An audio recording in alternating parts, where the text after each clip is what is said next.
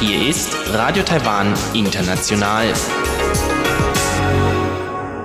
Zum 30-minütigen deutschsprachigen Programm von Radio Taiwan International begrüßt sie Eva Trindl. Folgendes haben wir heute am Montag, dem 24. August 2020 im Programm. Zuerst die Nachrichten des Tages. In Taiwan entdecken berichtet Sebastian Hambach über Gefahren für Kinder im Internet. Danach folgt ein Interview mit dem Direktor des Ostasienbüros von Reporter ohne Grenzen, Cedric Alviani, über die Situation der Pressefreiheit in Hongkong, China und die Herausforderungen, vor der die Pressefreiheit weltweit steht. Nun zuerst die Nachrichten. Zwei Justizopfer aus der Zeit des Kriegsrechts sind rehabilitiert worden. Das Bildungsministerium gibt weitere Lockerungen der Einreisebeschränkungen für ausländische Studierende bekannt. Und Chen Chi-mai hat offiziell das Bürgermeisteramt der Stadt Kaohsiung übernommen. Die Meldungen im Einzelnen. Vizepräsident William Lai Ching-te hat den Angehörigen von zwei Justizopfern während des Kriegsrechts Rehabilitationsurkunden überreicht. Woye Tosku und Liao Li Chuan vom indigenen Volk Zhou waren 1954 wegen angeblicher Korruption zu langen Freiheitsstrafen verurteilt worden. Vorher wurden nur Urteile wegen politischer Verbrechen wie Aufruhr oder Spionage aufgehoben. Nach Einrichten der Kommission für Vergangenheitsaufarbeitung haben die Söhne der beiden Opfer eine Petition auf erneute Untersuchung der Fälle ihrer Väter eingereicht. Die Kommission erklärte die Urteile Ende Juli dieses Jahres schließlich für ungültig, da sie die freiheitliche, demokratische Verfassungsordnung und das Prinzip eines gerechten Gerichtsverfahrens verletzten. Vizepräsident Lai sagte heute, 这代表了在那个当下 没有一个族群幸免。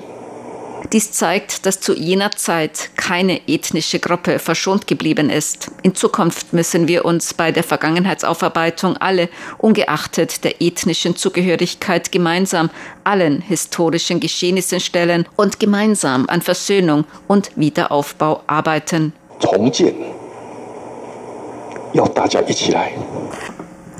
Buyuye Tosku und Liao Lichuan wurden in Zusammenhang mit einem bekannten Prozess in der Zeit des Weißen Terrors gegen führende indigene Persönlichkeiten in der Alishan-Region Anfang 1950 angeklagt. Sie hatten sich für indigene Rechte eingesetzt. Sechs der in diesem Zusammenhang Angeklagten wurden wegen Landesverrat zum Tode verurteilt, darunter Uyonge Yatayongana vom indigenen Volk Zhou. Die Urteile wegen Verrats wurden bereits 2000 aufgrund des Gesetzes für Wiedergutmachung für Unrechtsurteile wegen Aufwiegelung und Spionage während des Kriegsrechts für ungültig erklärt. Auf die Urteile von Boyoye Tosku und Liao Li Chuan war das Gesetz nicht anwendbar gewesen, da sie wegen angeblicher Korruption verurteilt worden waren. Das Bildungsministerium hat heute eine weitere Lockerung der Einreisebeschränkungen für Studierende aus dem Ausland bekannt gegeben. Es können nun Studierende in einem Studiengang mit Abschluss aller Länder Anträge zur Einreise stellen, auch Studienanfänger. Studenten aus China, die einen akademischen Abschluss anstreben, können ebenfalls die Einreise beantragen. Diese weitere Lockerung betrifft voraussichtlich rund 10.000 Studierende, darunter etwa 5.000 aus China. Gemäß dem Bildungsministerium werden die Universitäten die Studenten dabei unterstützen, vor der Einreise eine Quarantäneeinrichtung zu finden, in der sie ihre 14-tägige Quarantäne nach der Einreise verbringen können. Chen Chi-mai hat heute offiziell das Amt als Bürgermeister von Kaohsiung angetreten. Er wurde heute Vormittag für die verbleibende Amtszeit des früheren Bürgermeisters von Kaohsiung, Han Kuo-yu, bis Dezember 2022 vereidigt. Chen hat am 15. August die Nachwahl für den Bürgermeister der südtaiwanischen Hafenstadt Kaohsiung mit mehr als 70 Prozent der Stimmen gewonnen. Han Kuo-yu von der Oppositionspartei KMT war Anfang Juni durch ein Absetzungsverfahren von den Wählern Kaohsiungs vom Amt des Bürgermeisters enthoben worden. In seiner Amtsantrittsrede stellte Chen die Schwerpunkte seiner Politik in den kommenden zwei Jahren für die Stadt Kaohsiung vor. Dazu gehörten die Transformierung der Industrie voranzutreiben, Schaffung von Arbeitsplätzen, Verbesserung der Transportinfrastruktur und Maßnahmen gegen die Luftverschmutzung. Das Epidemie-Kommandozentrum erwägt verpflichtende Corona-Tests für Ausländer auch nach 14-tägiger Quarantäne nach der Einreise. Gemäß dem Sprecher des Epidemie-Kommandozentrums Chuang Renxiang gebe es solche Überlegungen des Epidemie-Kommandozentrums. Ein entsprechender Vorschlag müsse jedoch zuerst ausgearbeitet und danach mit Experten besprochen werden. Angesichts der international steigenden Zahlen an Infektionen mit dem neuartigen Coronavirus erwäge das Epidemie-Kommandozentrum, dass bei Ausländern nach Beendigung einer 14-tägigen Quarantäne nach der Einreise nach Taiwan ein weiterer Corona-Test durchgeführt werden soll. Den Test müssten die Reisenden selbst bezahlen. Begründet wurde diese Überlegung mit unterschiedlichen Gewohnheiten. So hätten manche Ausländer weniger die Angewohnheit, Mund-Nasenschutz zu tragen. Sie werden außerdem bei Erkältungs- oder Grippesymptomen eher nicht sofort einen Arzt in Taiwan aufsuchen. Gemäß dem Sprecher des Epidemie-Kommandozentrums gibt es jedoch bisher noch keine offiziellen Pläne. Wenn ein entsprechender Plan vorliege, werde dieser erst Experten zur Prüfung vorgelegt. In China ist bei einem Reisenden aus Taiwan eine Infektion mit dem neuartigen Coronavirus gemeldet worden. Die betroffene Person soll am 15. August von Taiwan in Shanghai eingetroffen sein. Wie Taiwans Epidemie-Kommandozentrum heute mitteilte, warte es noch auf weitere Informationen der chinesischen Gesundheitsbehörden zu diesem Fall.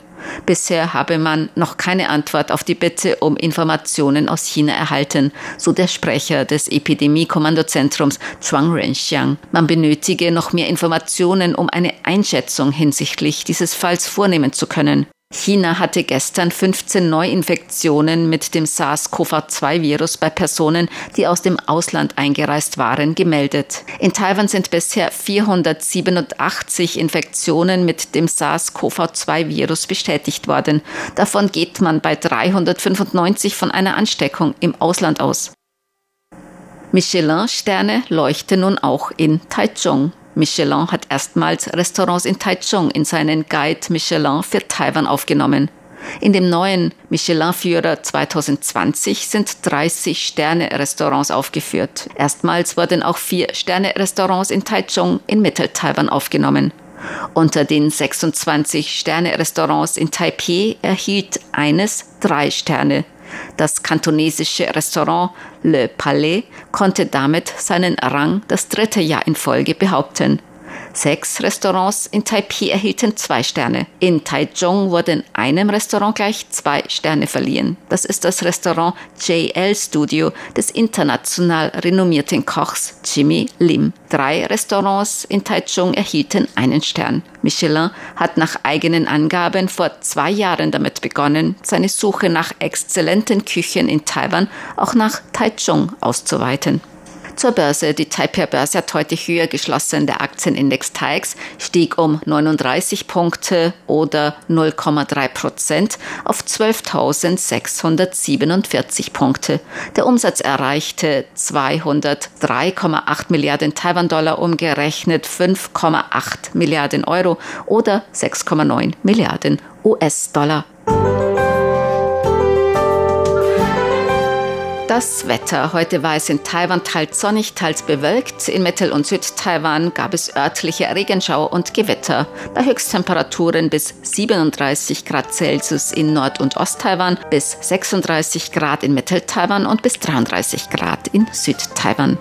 Die Aussichten für morgen Dienstag, den 25. August 2020. Im Norden viel Sonne bei Temperaturen zwischen 26 und 37 Grad. In Mittel- und Südtaiwan teils sonnig, teils bewölkt mit Regen und Regenschauern bei Temperaturen zwischen 26 und 34 Grad Celsius. Dies waren die Tagesnachrichten am Montag, dem 24. August 2020 von Radio Taiwan International.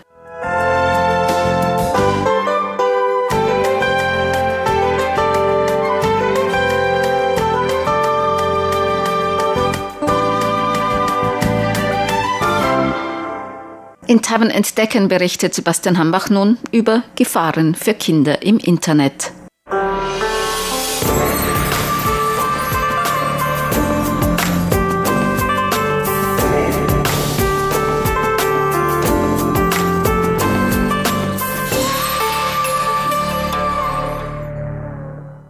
Das Zeitalter des mobilen Internets und der allgegenwärtigen Smartphones hat nicht nur seine Vorteile.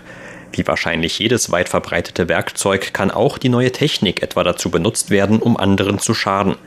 Eines der Probleme, das sich in den letzten Jahren verschärft hat, ist das Hochladen und die Verbreitung von intimen Fotos im Internet. Zu den Opfern gehören vor allem Frauen und Kinder. Angaben der Taiwan-Stiftung für Kinder und Familien zufolge besuchen zudem immer mehr minderjährige Internetseiten mit pornografischen Inhalten. Manche von ihnen laden auch selbst ihre eigenen Fotos oder Videos auf diese Seiten hoch und können dann zum Beispiel leicht zu Opfern von Mobbing in der Schule werden, mit weitreichenden seelischen Konsequenzen. Die Stiftung ruft vor allem Eltern und Lehrer der Kinder dazu auf, mehr Aufklärung über die Gefahren im Internet zu leisten. Über dieses Thema sprach im Interview mit RTI Frau Tsai Wen-chin von der Taiwan-Stiftung für Kinder und Familien. Die Stiftung zeigt sich vor allem besorgt darüber, wie weit verbreitet offenbar das Problem ist, dass immer mehr Minderjährige über das Internet in Kontakt mit pornografischen Inhalten kommen.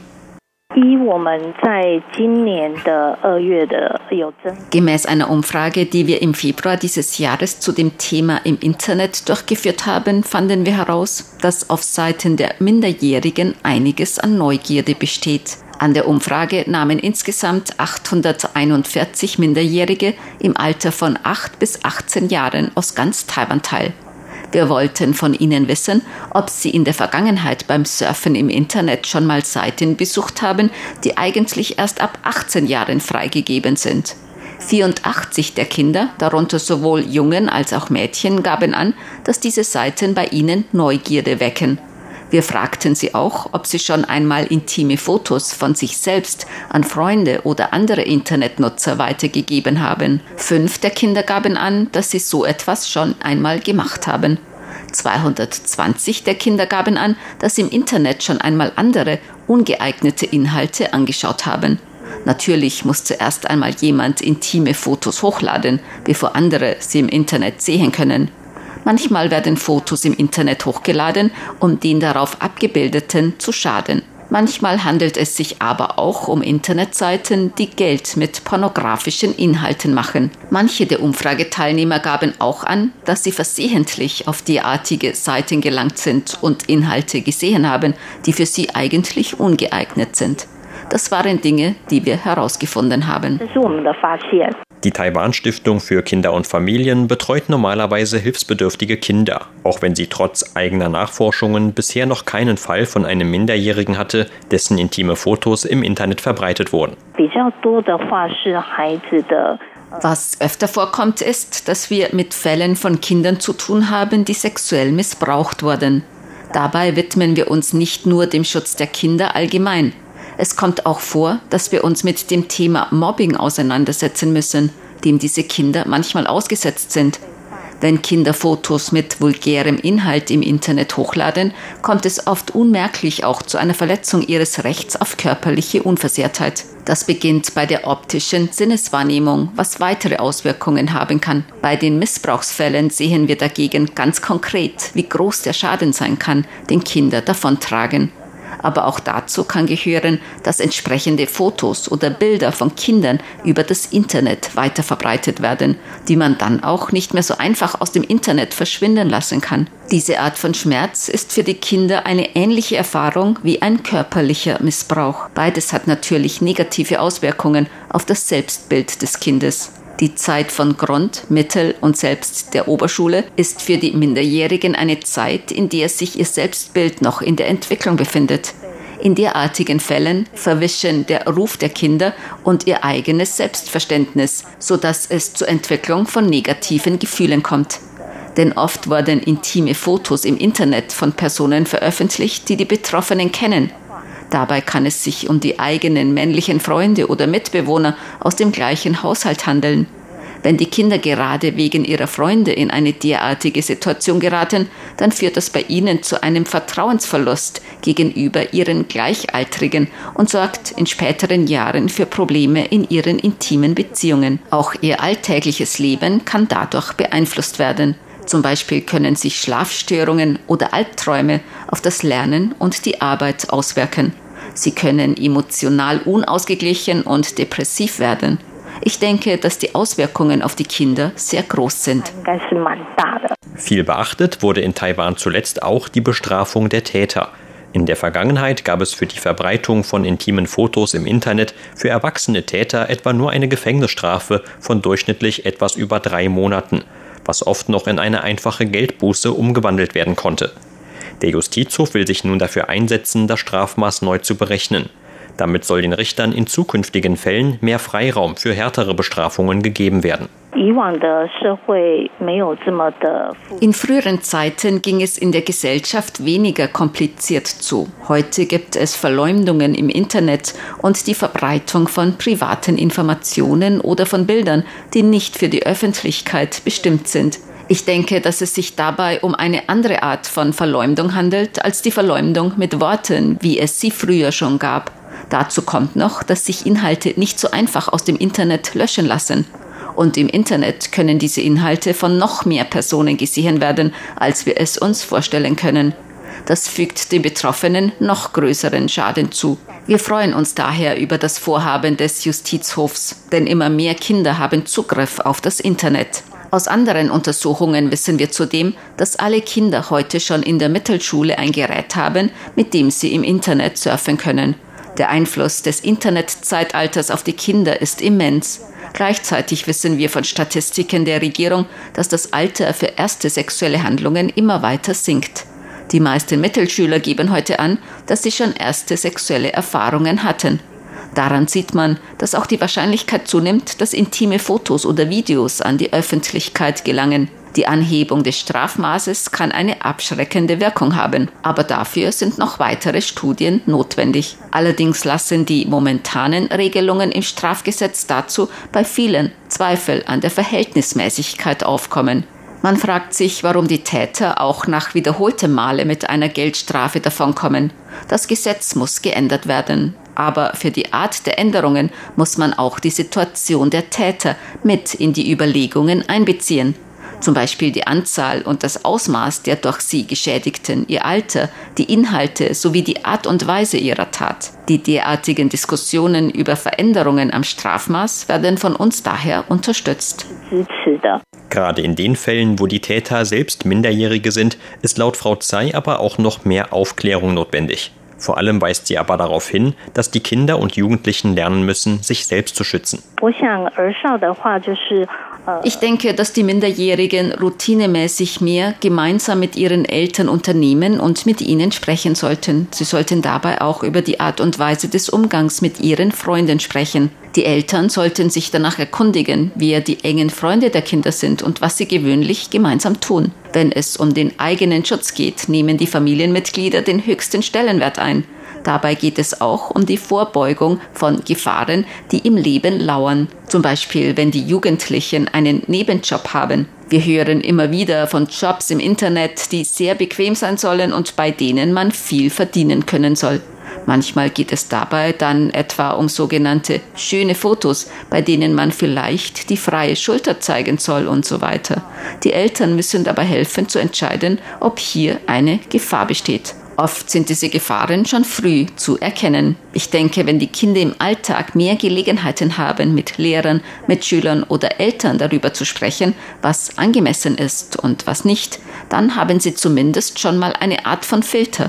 In ihrem alltäglichen Umgang mit ihren Freunden sollten die Kinder aber auch auf körperliche Grenzen und Abstände achten. Ein guter Freund wird einen nicht dazu auffordern, sich auszuziehen und intime Fotos vom eigenen nackten Körper zu machen. Auch darüber sollten die Eltern mit ihren Kindern sprechen. Sie hörten ein Interview mit Frau Tsai Wen-Chin von der Taiwan Stiftung für Kinder und Familien. Vielen Dank für Ihr Interesse. Am Mikrofon war Sebastian Hambach.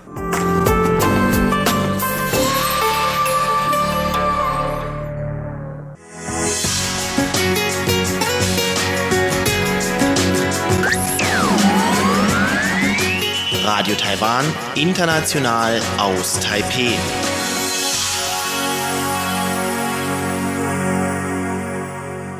Nun folgt Taiwan Monitor.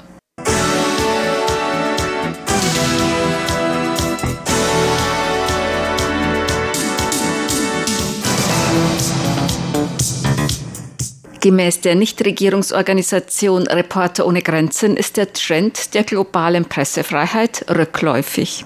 Reporter ohne Grenzen ist eine international tätige Nichtregierungsorganisation, die sich weltweit für Pressefreiheit und gegen Zensur einsetzt. Das Ostasienbüro von Reporter ohne Grenzen befindet sich in Taiwan.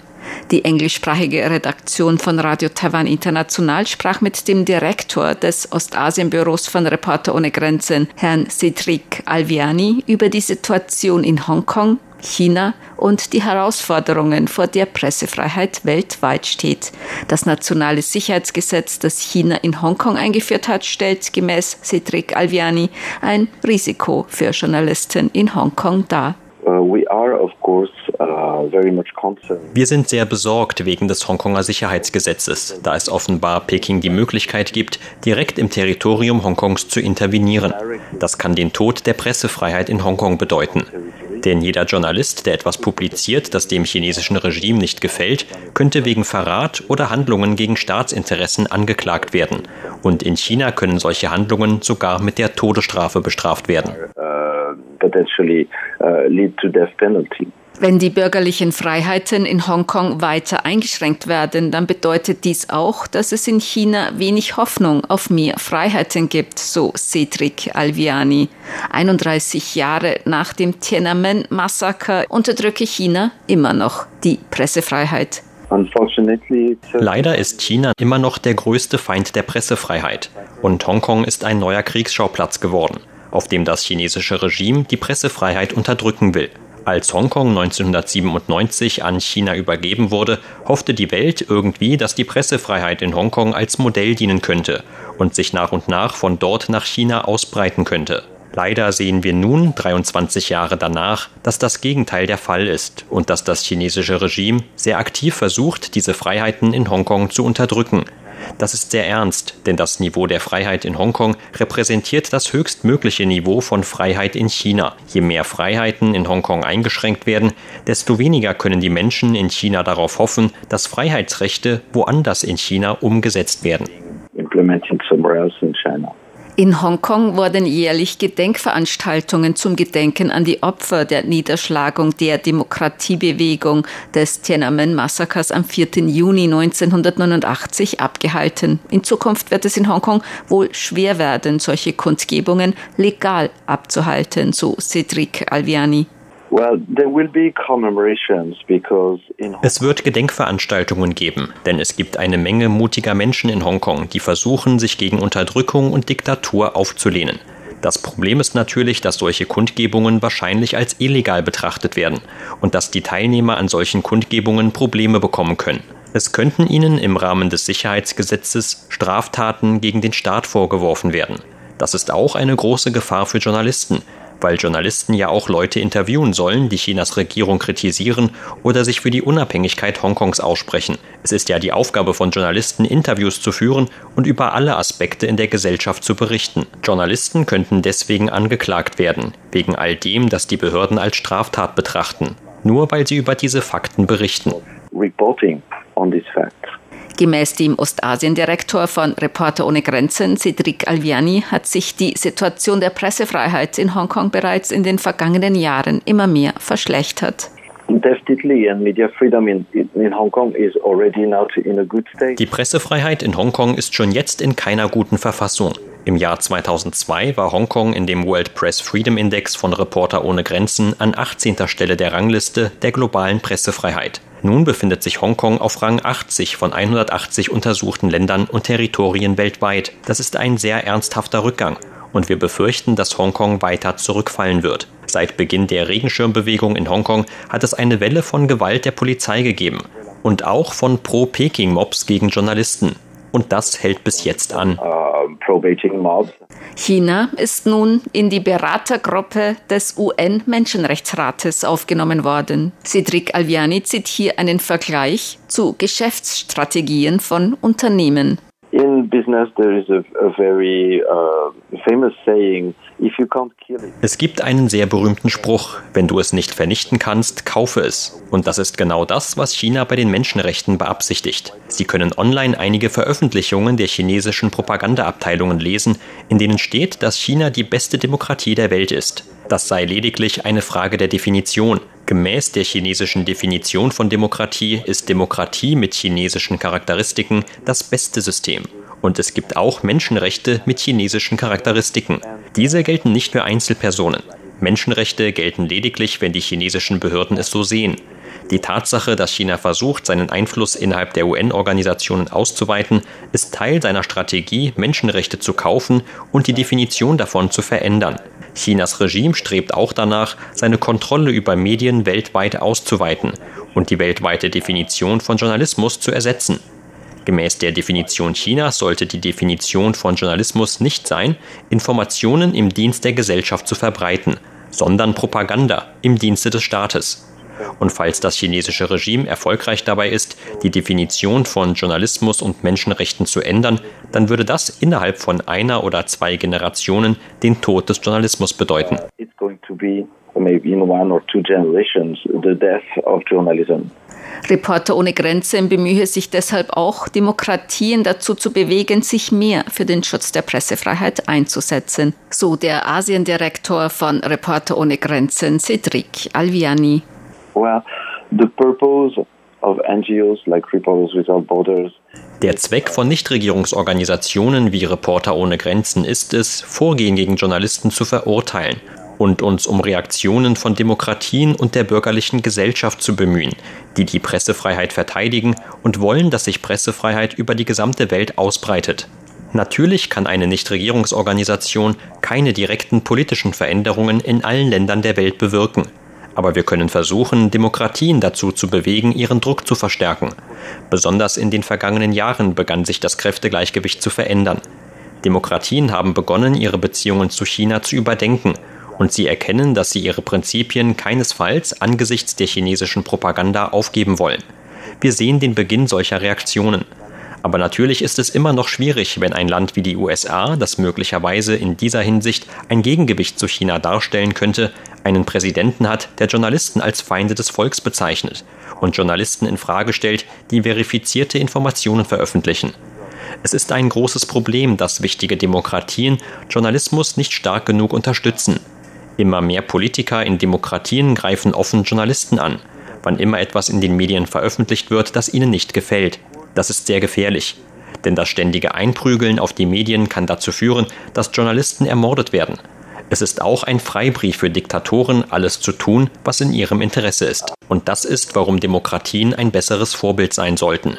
Wenn Reporter ohne Grenzen seine jährliche Rangliste der Pressefreiheit veröffentlicht, gibt es immer eine Menge Reaktionen von Staatsoberhäuptern, besonders in Demokratien, die sagen, warum steht unser Land so weit unten auf der Rangliste? Eigentlich sollte man erwarten, dass Demokratien führend sind. Nehmen wir Japan als Beispiel. Japan ist Nummer 66 auf der globalen Rangliste der Pressefreiheit und ihrer Meinung nach ist Japan zu niedrig eingestuft. Aber wenn man zu den führenden Ländern der Welt gehört, wenn man Teil der G7 ist, sollte man ein Vorbild für andere sein. Sie können nicht behaupten, weil die USA das tun, dürfen wir das auch. Sie müssen ein Vorbild sein. Und die Zahl der Länder auf der weltweiten Karte der Pressefreiheit, denen jedes Jahr ein sehr hohes Niveau an Pressefreiheit bescheinigt wird, geht zurück. Die globale Pressefreiheit ist rückläufig und die Zahl der Länder auf der Welt, die Pressefreiheit nicht respektieren, wird Jahr für Jahr größer. Uh, das Gespräch mit dem Direktor des Ostasienbüros von Reporter ohne Grenzen, Cedric Alviani, führten Kollegen der englischsprachigen Redaktion. Sie hörten das deutschsprachige Programm von Radio Taiwan International am Montag, dem 24. August 2020. Unsere E-Mail-Adresse ist deutsch.rti.org.tw. Im Internet finden Sie uns unter www.rti.org.tw, dann auf Deutsch. Über Kurzwelle senden wir täglich von 19 bis 19.30 Uhr UTC auf der Frequenz 5900 Kilohertz. Damit verabschieden wir uns für heute von Ihnen. Vielen Dank fürs Zuhören. Am Mikrofon war Eva Trindl.